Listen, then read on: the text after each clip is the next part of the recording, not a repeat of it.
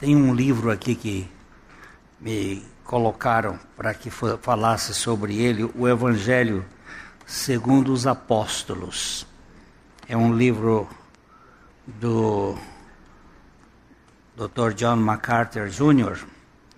e ele procura enfatizar uma pregação mais voltada para aquele tempo antigo do Evangelho segundo a graça e que hoje há um, uma pregação muito diluída, que misturou a, a coisa do Evangelho com o humanismo e às vezes a gente não sabe discernir uma coisa da outra.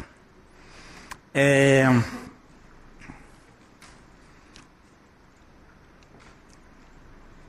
Quando nós aplaudimos, não é ao conjunto nem ao pregador, nem a ninguém, mas ao Senhor, que usa instrumentos. Nós não temos ministérios, o ministério é do Senhor. Às vezes a gente ouve assim: o meu ministério. Você não tem ministério.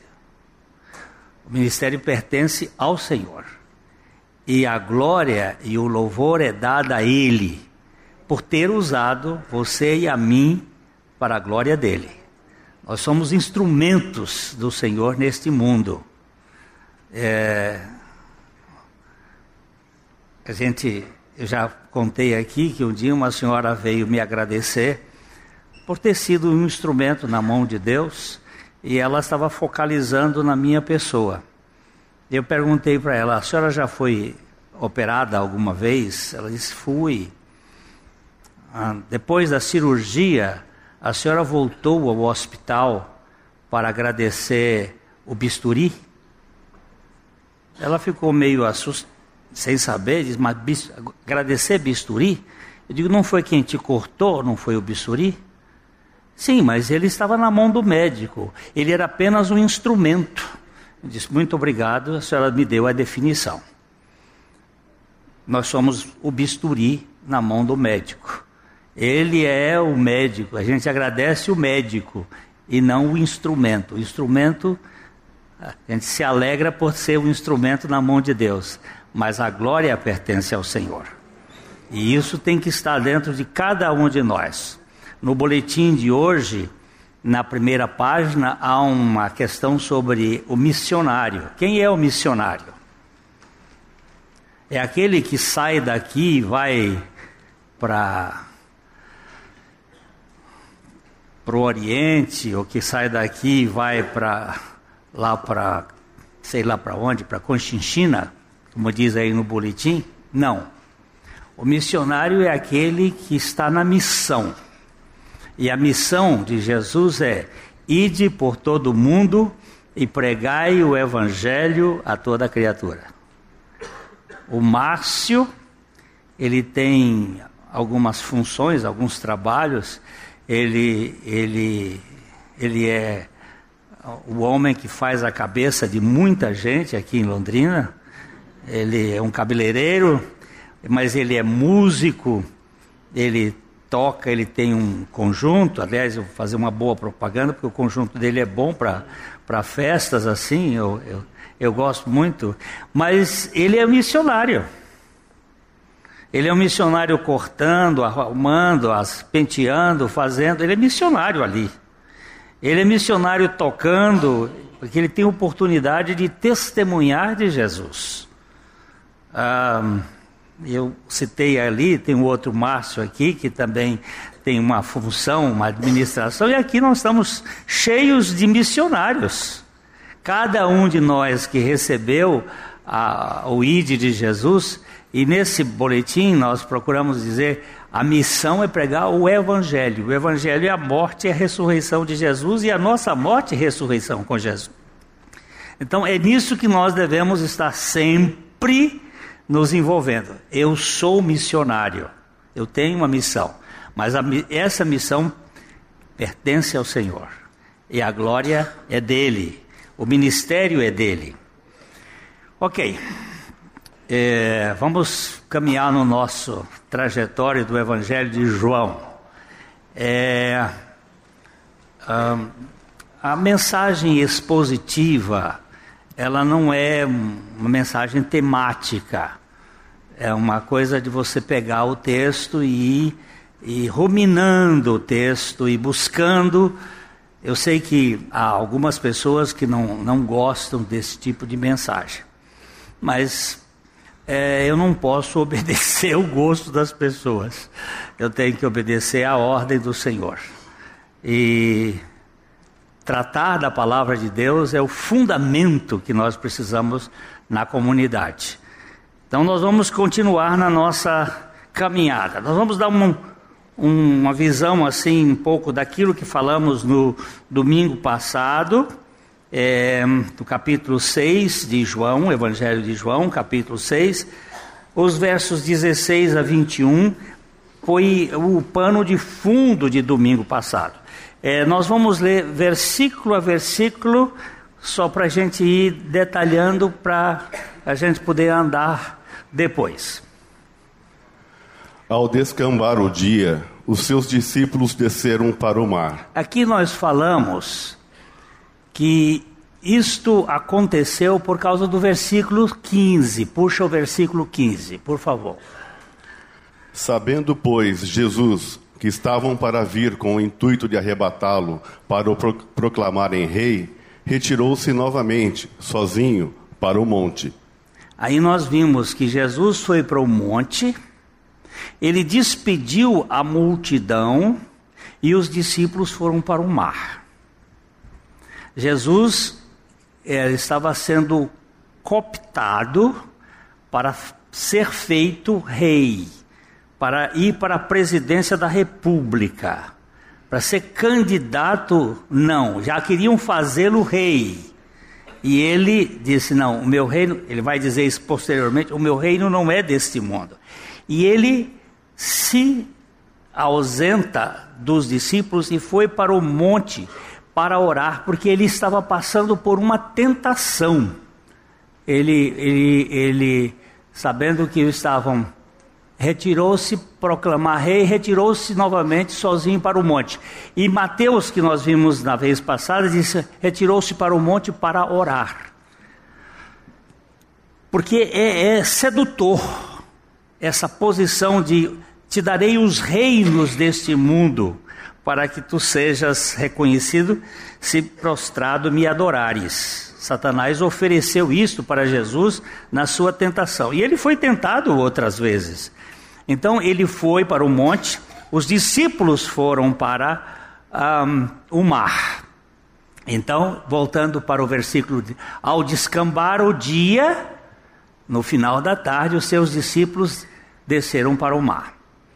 E aqui nós fizemos uma comparação de Jesus exaltado e o homem no mar, a igreja no mar, a igreja no mundo, a igreja sendo agora, é, estando distante da presença física de Jesus, mas tendo a presença espiritual de Jesus.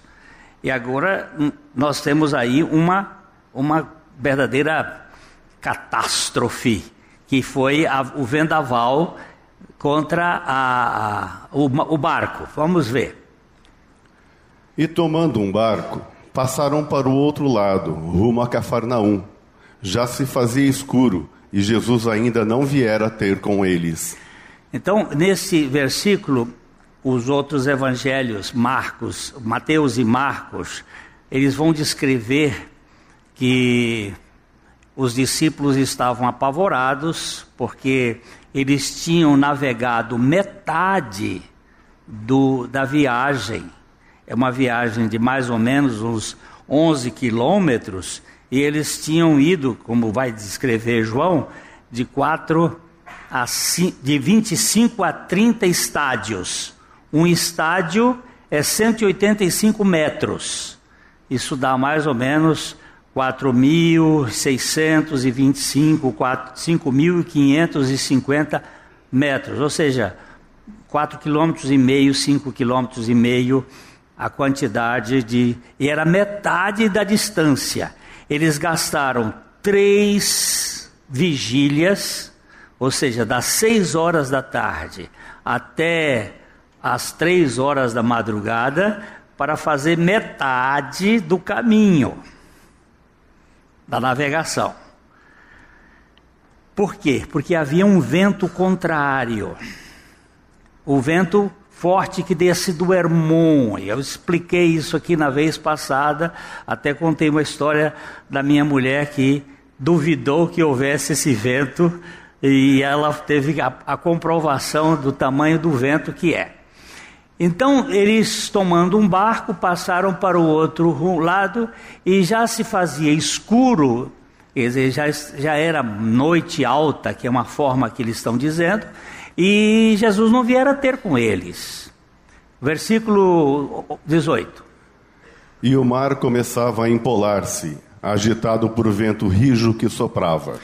Mateus e Marcos dizem que o vento era um vento forte de frente, que impedia que o barco ah, rompesse. Mesmo com aqueles remadores, eles não conseguiam andar muito. E o verso 18, 19. Tendo navegado uns 25 a 30 estádios, eis que viram Jesus andando por sobre o mar, aproximando-se do barco e ficaram possuídos de temor. Aqui eles tiveram uma grande crise, porque uma lei estava sendo quebrada, é o mar agitado, o vento forte, e de repente Jesus vem andando. Diz-nos o evangelista Mateus que ele procurou vir pela frente, não veio por trás de onde ele vinha, porque ele ele viria por trás. Ele deu uma volta e veio pela frente, porque ele nunca, ele nunca é, entra por portas escusas e ele nunca arrebenta a porta para você receber. Ele sempre é muito gentil e, e bate e vai na frente. E quando os discípulos viram aquilo, eles foram possuídos de muito medo, de temor. O Dr. Christian Shane, que faleceu o ano passado, foi um físico e foi um cristão, um belo expositor bíblico, ele disse que Jesus não quebrou nenhuma lei da física. Ele simplesmente usou uma lei que a física até hoje não conhece. Mas ele não quebrou nenhuma lei. Aí ele argumenta que muitos, muitas leis físicas foram descobertas no século XX, estão sendo descobertas no século XXI, e que antes a gente achava que não existia. Ah, por exemplo, o telefone, ele falou sobre a questão do telefone, do rádio, que são leis físicas que só foram descobertas muito recentemente. E se você pensar lá para trás, mente, lá para o século XVI, o século XV, eles nem imaginariam como é que fazia isto.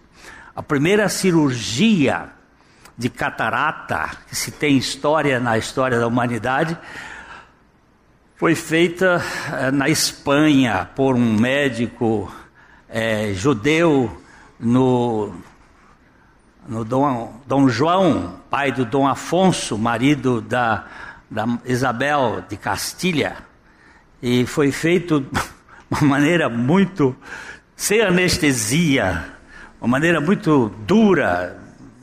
Você imagina, hoje eu entro num consultório, não precisa ser mais nem um, um hospital, é, é num, num lugar bem adequado e o cirurgião faz a, a catarata e você sai dali, é, já não pode fazer certos esforços, mas já sai com. Por quê? Porque houve um descobrimento de tecnologias, coisas que não tinha naquele tempo. Então nós podemos dizer que Jesus não quebrou nenhuma lei. Ele usou uma lei que nós desconhecemos. Esse universo é cheio de riquezas que nós não podemos imaginar. Mas os, os discípulos ficaram cheios de medo, de temor, porque ele, ele um fantasma, um fantasma. Uh, eu não sei se vocês já assistiram algum filme de terror. Alguém, alguém já assistiu algum filme de terror? É, é apavorante. Eu tenho uns casos. É, eu me lembro que é, quando o nosso filho nasceu, em 75, é, um dia lá, uma noite, mi, minha esposa, muito só criança, criança, criança, e, e dia e noite, ele, o Léo devia ter uns três para quatro meses, de amamentando o tempo todo, ela era uma, uma jersey de primeira, dava um leite, ele te, não, não tomava gomoso, né, só leite materno, e um dia ela estava um pouco cansada, vamos assistir um filme e fomos ver O Exorcista.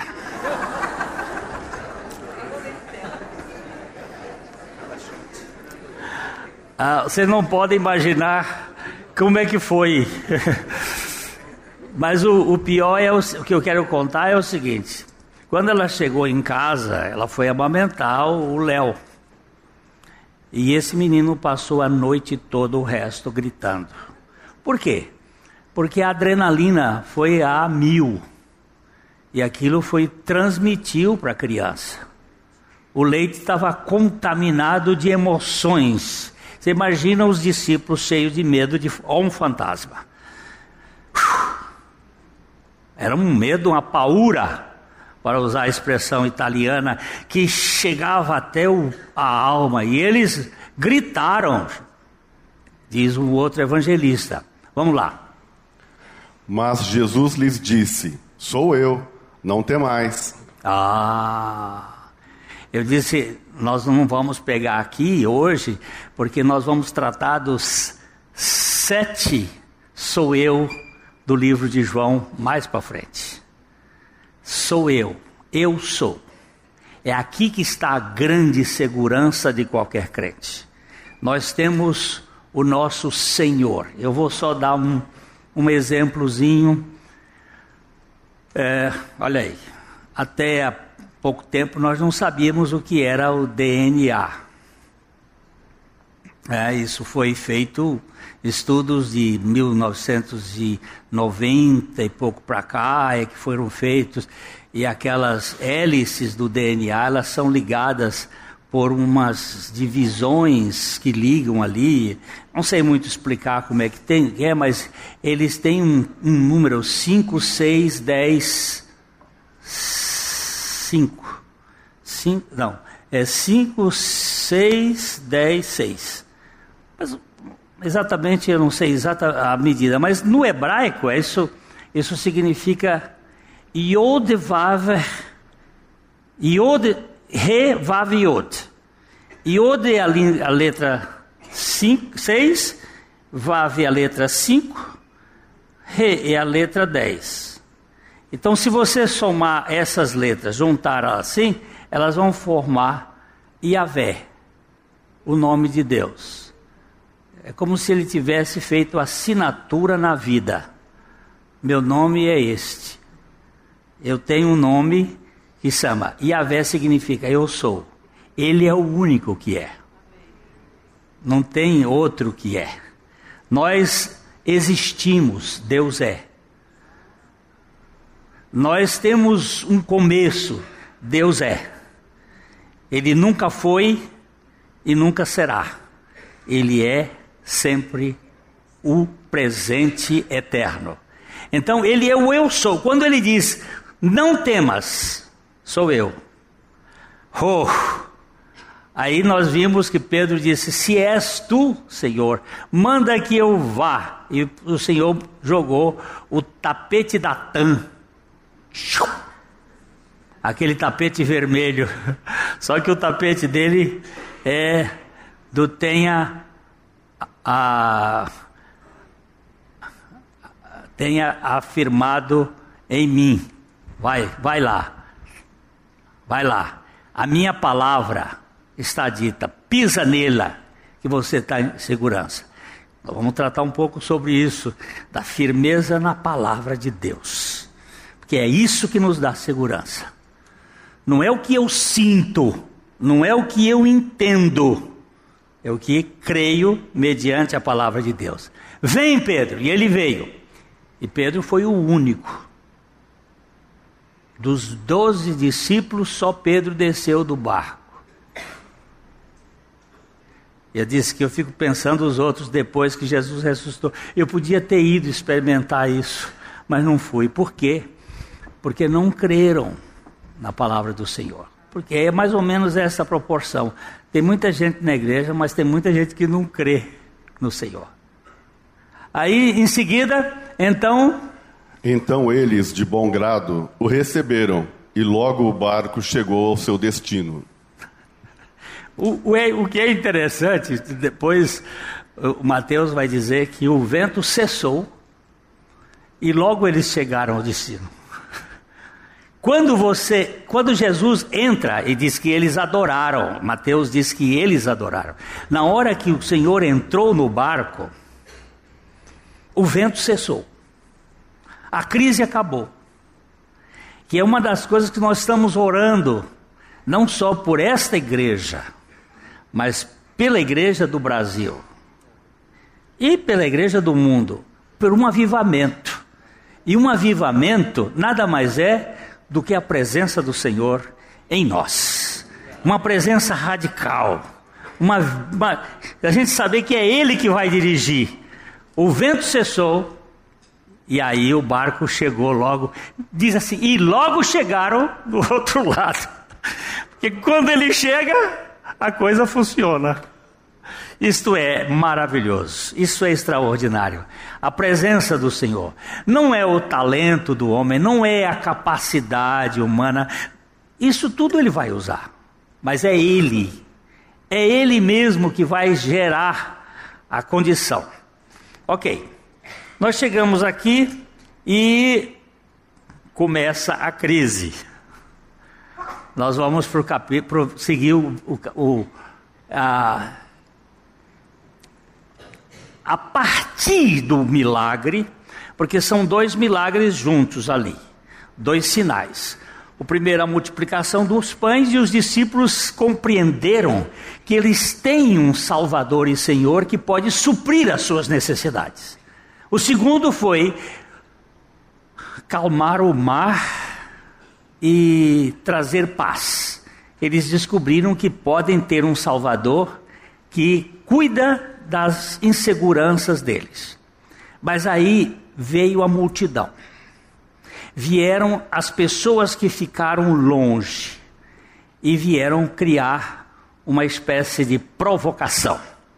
Vamos aqui olhar o que aconteceu. No dia seguinte, a multidão que ficara do outro lado do mar notou que ali não havia senão um pequeno barco e que Jesus não embarcara nele com seus discípulos, tendo estes partido sós. Então eles começaram a perceber: ó, os discípulos foram, é, Jesus ficou lá, depois Jesus, o barquinho que ficou para Jesus ir, ficou lá pendurado, amarrado. Ele não entrou no barquinho. E eles ficaram assustados. Que, onde é que esse cara foi? E aí eh, vai dizer que vieram, um, veio uma, uma frota de barcos de Tiberíade e um povo, uma grande quantidade também foi pela, por terra, rodeando o mar para chegar até, até Cafarnaum, onde Jesus estava. Então vamos ver aqui. Entretanto, outros barquinhos chegaram de Tiberíades perto do lugar onde comeram o pão, tendo o Senhor dado graças. Mas eu, eu, eu acho bom a Bíblia. Ela está contando uma coisa e aí insere um negócio que parece que não tem sentido. Lá naquele lugar onde o Senhor multiplicou o pão, ele não chamou atenção para a quantidade de pães nem para o que sobrou, onde o Senhor deu graças. Por quê? Porque esta é a vontade de Deus em Cristo Jesus para conosco, que em tudo nós demos graças. Em tudo nós demos graças. Nós temos que dar graça pelo sucesso e pelo fracasso. Nós temos que dar graça. Não é que eu esteja dando graça pelo fracasso, mas eu estou dando graça porque Deus me permitiu passar por essa luta que é importante na minha vida. E eu sei que Ele tem um propósito nisto. Isso quebra aquela ideia de um evangelho de sucesso. mas de um evangelho de relacionamento. Não é algo que eu estou buscando para ser bem-sucedido, é algo em que eu tenho o sucesso no relacionamento com o Senhor.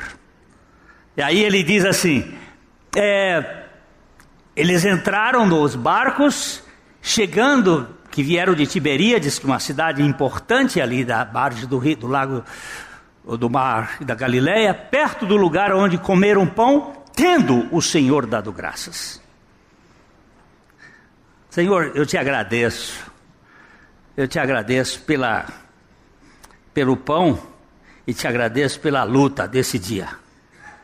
Em tudo dai graças. Nós precisamos ser mais gratos.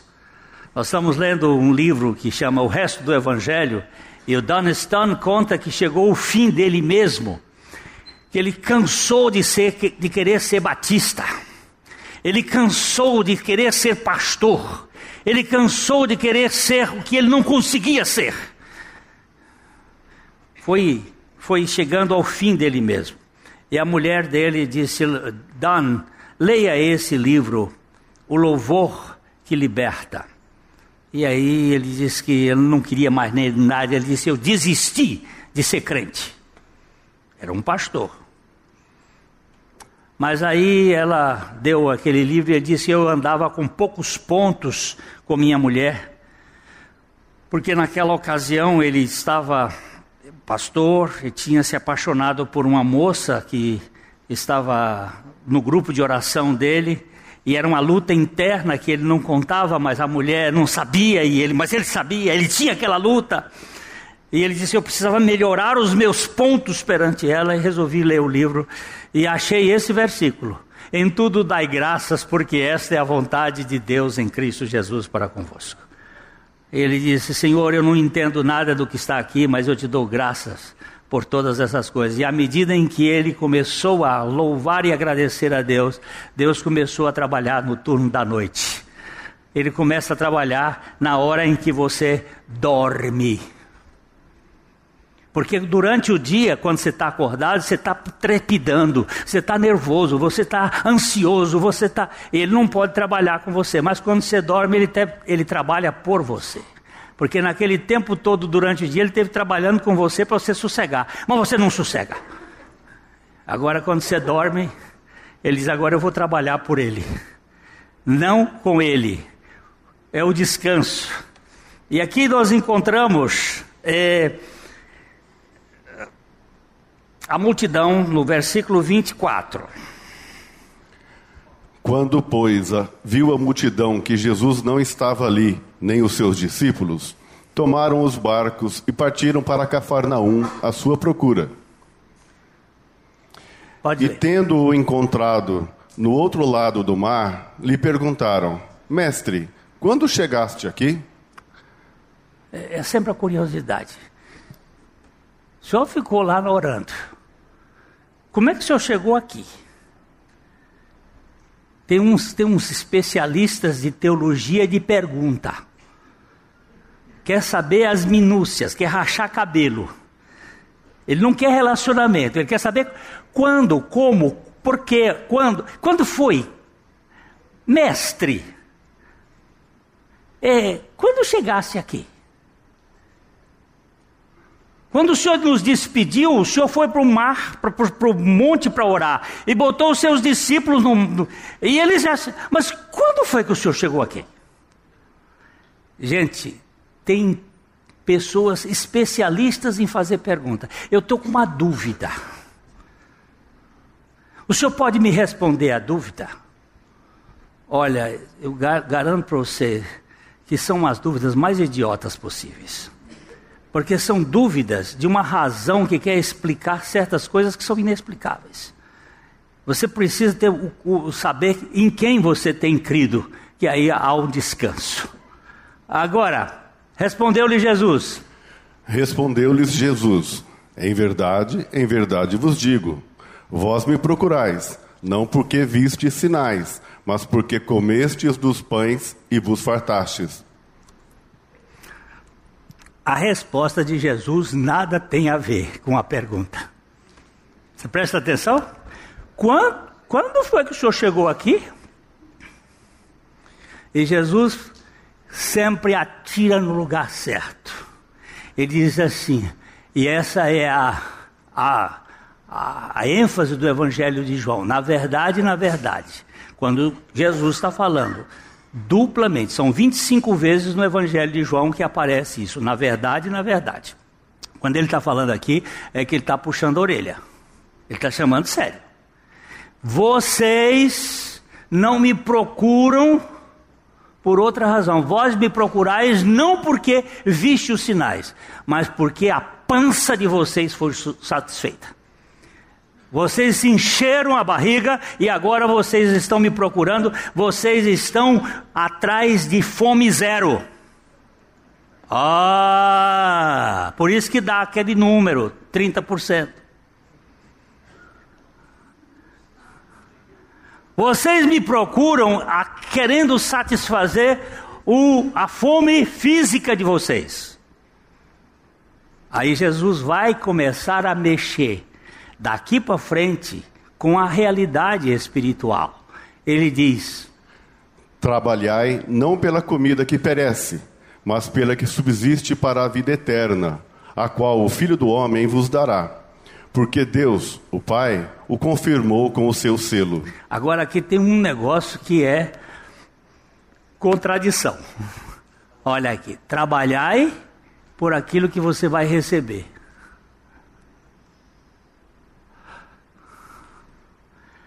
A gente trabalha para merecer. Todo trabalho implica em que você tenha um salário uma recompensa. Mas aqui a coisa é: trabalhai não pela comida que perece, mas pela que subsiste para a vida eterna. A qual?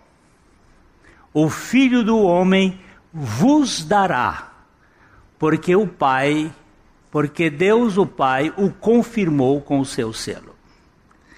O selo do Filho é o Espírito.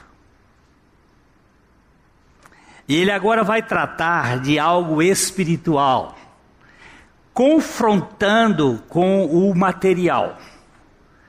Muitas vezes nós gastamos a nossa vida nos envolvendo com as coisas materiais.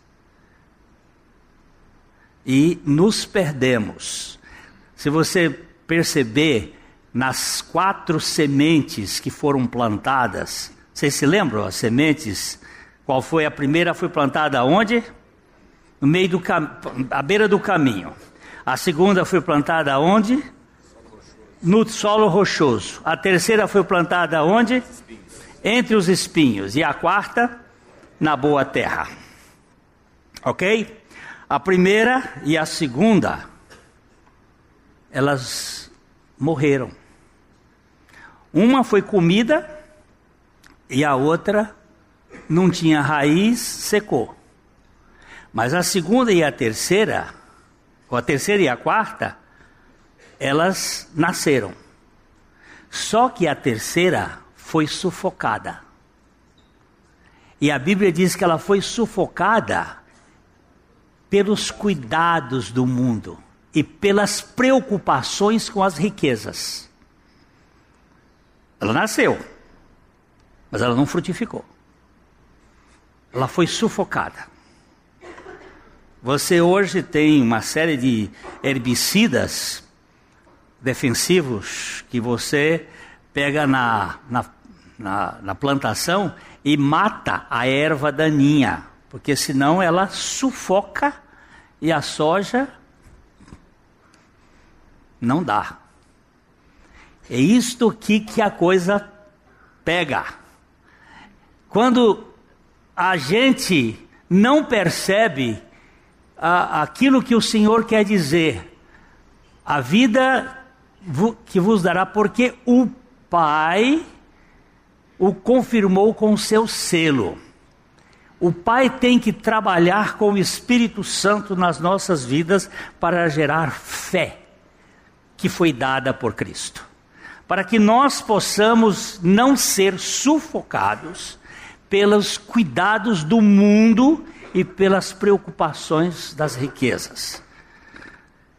Muitas vezes nós estamos exaustos e trabalhando é, por estas coisas que são perecíveis. Vamos caminhar um pouquinho mais. Eu quero me, me eu quero parar aqui uns minutos, ainda tenho alguma coisa. É, vamos ler o verso 28 e 29. Dirigiram-se, pois, a ele, perguntando: Que faremos para realizar as obras de Deus? Respondeu-lhes Jesus: A obra de Deus é esta, que creiais naquele que por ele foi enviado. Agora, veja bem. Essas questões, que farei para herdar a vida eterna? Que farei para fazer as obras de Deus? É a vontade da carne. É o homem querendo fazer alguma coisa, e isto é decorrente do pecado que quer nos que nos colocou como como Deus sereis. E a gente quer fazer para merecer. Que farei para herdar a vida eterna? Uma pergunta idiota. Porque herdeiro não faz, herdeiro é. Agora, que faremos para realizar as obras de Deus? Qual é a capacidade? Aí Jesus coloca o assunto bem de modo claro. A obra de Deus é esta. Ele não disse as obras de Deus. Presta atenção que ele saiu do plural para o singular. Ele disse: Que faremos para realizar as obras de Deus? E Jesus respondeu: A obra de Deus é esta. Qual é? Que creais naquele que por ele foi enviado. Aqui está o mapa da mina. A obra de Deus é a fé em Jesus. Ele nos dá uma medida de fé para que nós desenvolvamos essa fé que recebemos, assim como na parábola das minas. Ele deu uma mina para cada um daqueles habitantes, daqueles homens, está isso no Evangelho de Lucas, no capítulo uh, ah, 19 e ele fala ali sobre as minas. E um granjeou e produziu, outro granjeou e produziu, e outro sepultou. Enterrou. Ele dá uma medida de fé para cada pessoa. E nós agora, com a fé que ele nos deu, nós temos que trabalhar a obra de Deus confiando no Senhor. Confiando no Senhor. Para mim, sou nenhuma nenhuma capacidade para entender isso, mas a meu ver, o galardão é uma obra de fé. É, o quanto você confiou na suficiência de Jesus naquele dia, ele vai, vai mostrar isso. Porque a nossa vida cristã é pela fé. Não é pelo esforço dos meus atos, mas o quanto nós fizemos pela fé em Jesus Cristo. Alberto Einstein, ele disse com toda a propriedade: Não sou capaz de crer que Deus joga dados com o mundo. Este mundo não é um mecanismo aleatório, tem causa e propósito. E agora eu preciso conhecer além da tridimensionalidade. O ser humano natural vive apenas no mundo tridimensional. Ele vê, enxerga, escuta, sente, é tudo isso que ele faz. Mas a nova criatura vive em dois mundos. Ele vive no tridimensional e vive no mundo espiritual. Nós vamos dar uma olhadinha nesse texto de 2 Coríntios capítulo 4, versículo 16 e 18 a 18. 2 Coríntios capítulo 4, 16 a 18.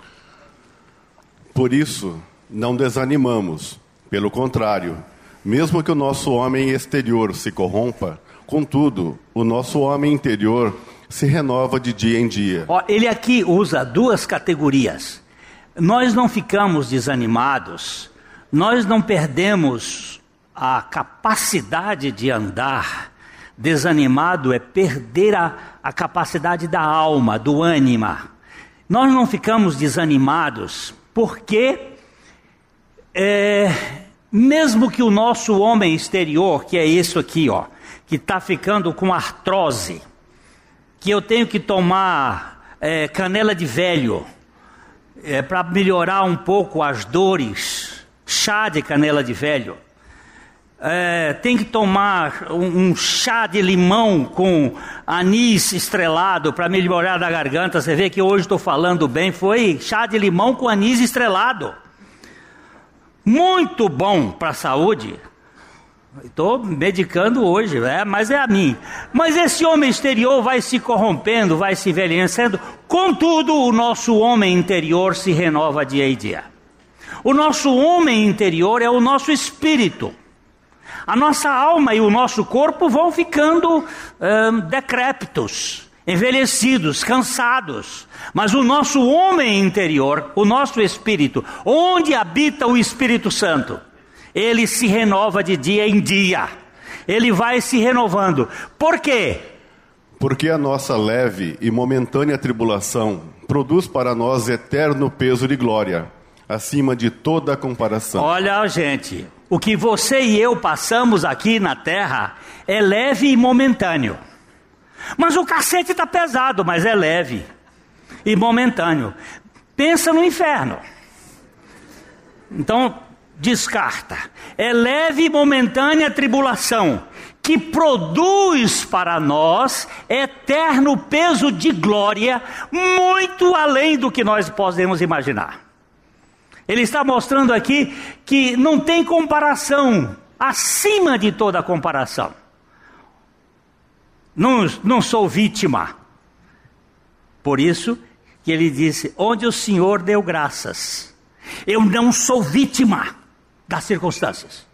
Quando você e eu abrimos a boca para falar aquilo que não edifica, nós estamos falando palavras impróprias, que a Bíblia chama palavra torpe, palavra suja, palavra que ofende, palavra que magoa, palavra que adoece. Não podemos estar falando outra coisa senão ações de graça. Mas a coisa está difícil, mas é momentâneo e é leve. É leve e momentâneo. É, é, acima de toda. Não. Não atentando nós nas coisas que se veem, mas na que se não veem. Porque as que se veem são temporais, e as que se não veem são eternas. Então, eu, eu sou um homem de duas realidades. Eu vivo neste mundo, e neste mundo tem políticos. E neste mundo tem. Ó, eu tenho um aqui até agora. Você pisa direito, cara. Senão nós te pegamos. Mas pisa direito. Tem coisas que são horríveis que estão fazendo nesse país. Mas é uma realidade. O que nós temos que fazer? É não ficar preso nessa realidade e atentar nas coisas que se não veem. Porque as que se veem são temporais e as que se não veem são eternas. É, eu gosto muito desse pensamento de Elizabeth Elliot, morreu recentemente, quer dizer, morreu em 2015, esta mulher extraordinária. Ela disse o seguinte: Você nunca entenderá porque Deus faz o que faz. Basta crer nele, e isso tudo, é isso tudo que é necessário. Aprendemos a confiar nele como ele é. Quem foi Elizabeth Elliot?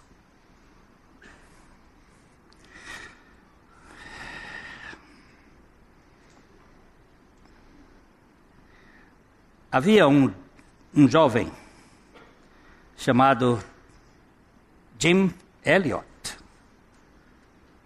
filho de pastores nos Estados Unidos. Desde cedo, Jim revelou-se um jovem bastante talentoso. destacando-se em todas as atividades em que se envolvia. Convicto de sua vocação e chamado missionário, empenhou-se no estudo do grego, visando uma possível tradução do Evangelho para alguma língua nativa. Segundo o registro do seu diário, sua vida tinha sido profundamente impactada pelos testemunhos missionários de David Brennan e Hudson Taylor. Quando chegou ao Equador com a sua esposa Elizabeth, trabalhou na tradução do Novo Testamento para a língua dos índios Quechuas. Nesse tempo, Jim soube dos índios Aucas, hoje conhecidos como Guaranis, que viviam na Amazônia equatoriana, tinham fama de ser violentos e não mantinham nenhum contato com o mundo exterior. E logo ele firmou o propósito de levar o evangelho a essa tribo. O, o, Tim, o Tim Elliot foi um dos melhores alunos da universidade talentoso como só, capaz. E ele agora está lá no meio do Equador, querendo pregar o evangelho para uma tribo de índios violenta. Após um tempo de estudo e sobrevoo na região, teve algumas iniciativas de contato bem-sucedidas com a tribo, com presentes trocados como sinal de amizade.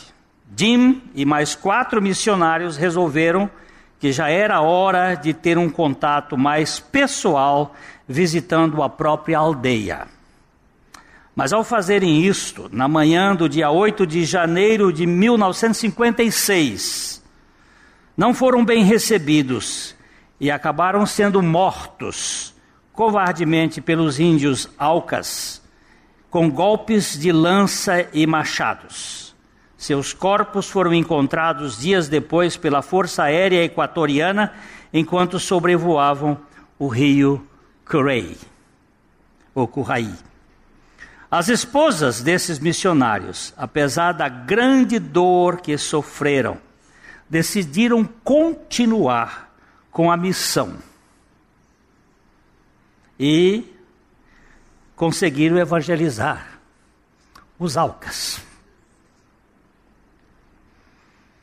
A obra de Deus foi tão poderosa entre a tribo que anos mais tarde, o índio que assassinou Jim Elliot e os seus amigos, agora já convertido ao Senhor Jesus, tornou-se o pastor local da igreja indígena e batizou a própria filha de Tim, Elizabeth, e Elizabeth nas águas do rio onde seu pai tinha sido morto.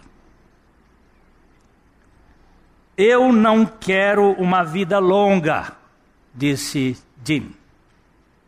Senhor, mas sim uma vida cheia de ti Senhor Jesus, consuma minha vida, satura-me com o óleo do teu espírito.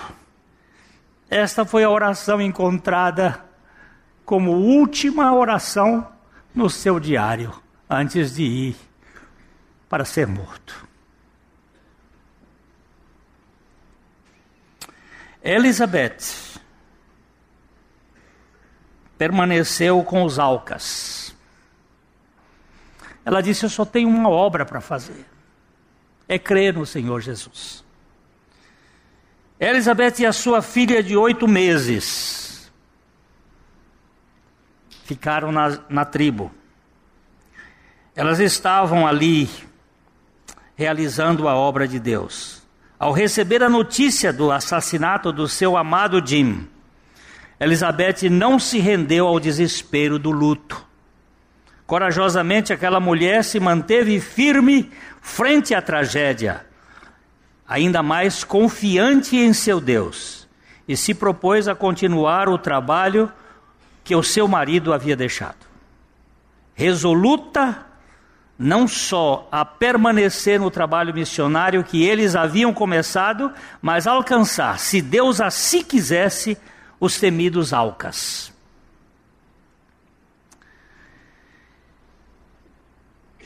Esta mulher, ela deixou um legado. Eu não vou ler tudo porque é muito longo aqui, mas eu quero ler uma das frases do seu marido. É, Vamos ver se eu acho. É. Não é tolo aquele que dá o que não pode manter para ganhar o que não pode perder.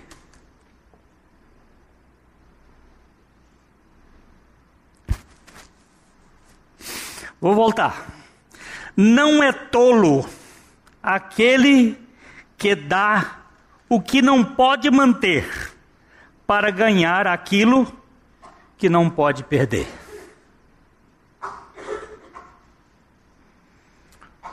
Isso chama missões.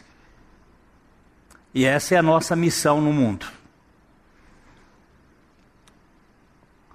O que é a obra de Deus? É fazer adeptos para uma igreja crescer ou fazer pessoas para o reino de Deus?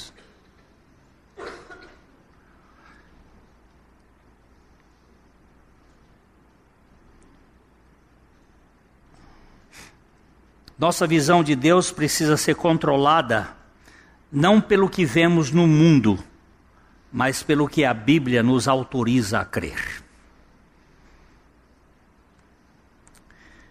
Eu tenho dez textos para citar, mas não tenho nenhum tempo para continuar. Então nós vamos para um outro dia. Eu quero bater nesse assunto, porque é obra de Deus não é aquilo que nós pensamos que estamos fazendo. É simplesmente crer naquele que foi enviado pelo Senhor. É crer na suficiência do Senhor e colocar a nossa vida diante do Senhor. Você e eu não temos o direito de achar o que nós devemos fazer. Nós temos que fazer aquilo que Ele determinou que nós devemos fazer.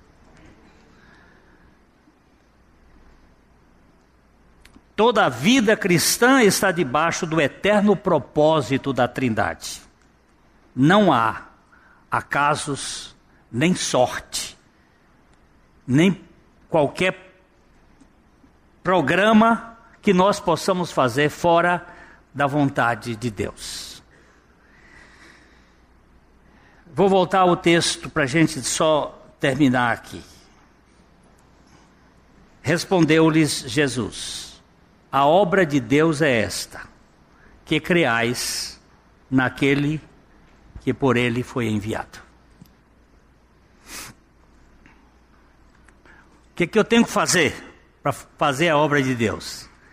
Crer no Senhor Jesus e obedecer, porque não é uma crença intelectiva, é uma crença relativamente ligada à obediência.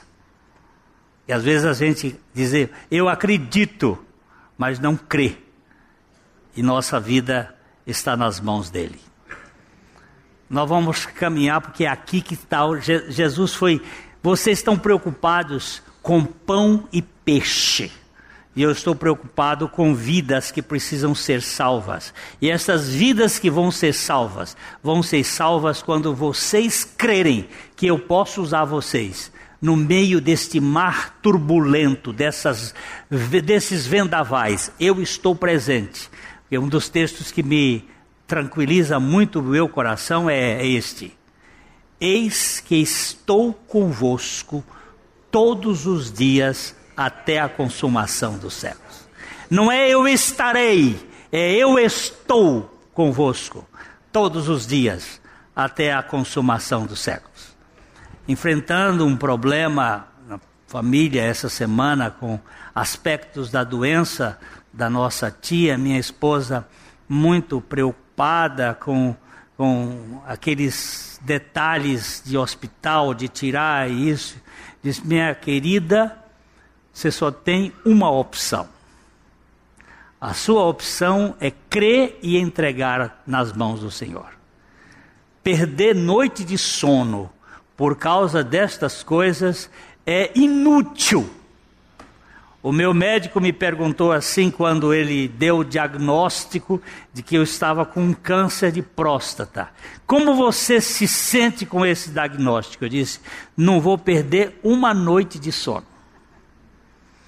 Porque se o Senhor me quiser levar, eu estou preparado. Porque para mim o viver é Cristo e o morrer é vantagem, é lucro. Se Ele quiser me levar desta maneira, eu estou pronto. E se Ele não quiser, Ele pode curar ou pode fazer com que eu viva mais um tempo, mas eu não quero viver com outro objetivo, senão anunciar as virtudes daquele que me chamou das trevas para a sua maravilhosa luz. O Evangelho de Jesus Cristo, o Evangelho da graça plena, que satisfaz o nosso coração e que nos liberta de nós mesmos e das nossas ansiedades. Eu quero mexer nesse assunto com os irmãos porque ele tem mexido comigo. O Senhor tem desconstruído a minha autoconfiança para que eu tenha confiança na suficiência do Senhor Jesus. E isso é para todos os discípulos do Senhor e para a glória do Senhor. Amém. A Livraria PIB Londrina procura selecionar cuidadosamente seus títulos e autores a fim de oferecer um conteúdo alinhado com o Evangelho de Jesus Cristo. Bíblias, livros de teologia, devocionais, literatura infantil, biografias, comentários bíblicos e muito mais. Dispomos também de um acervo de CDs e DVDs das mais de 5 mil mensagens ministradas na primeira Igreja Batista em Londrina. Visite a Livraria PIB Londrina e conheça ainda mais. Livraria PIB Londrina, de segunda a sexta, das 13h30 às 18 horas. Endereço na Avenida Paraná, 76A, próximo ao Calçadão, bem no centro de Londrina. Ligue para 3372 8921 ou acesse o site www.livrariapiblondrina.com.br.